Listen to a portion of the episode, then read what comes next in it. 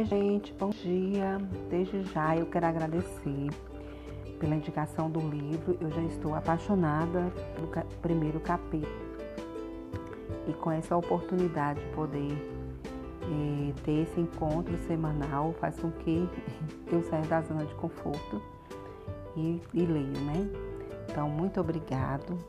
No primeiro capítulo, eu gostei bastante de um trecho que fala que assim, mesmo os pais mais cuidadosos eh, não têm o conhecimento básico sobre o cérebro de seus filhos.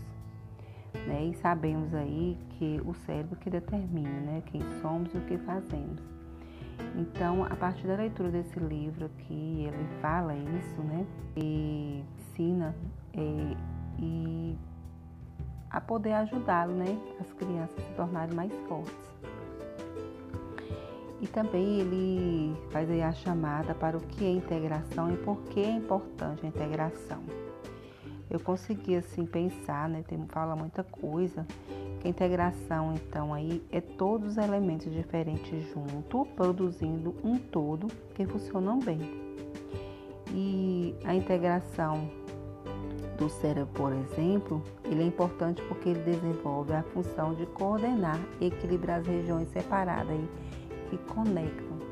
Então deu para a gente entender aí que ao ler esse livro ele nos ajuda muito, né? Eu não sou da área da neurociências e ele já está me ajudando assim a facilitar minhas minha forma de, de pensar, de mudar como poder ajudar as crianças.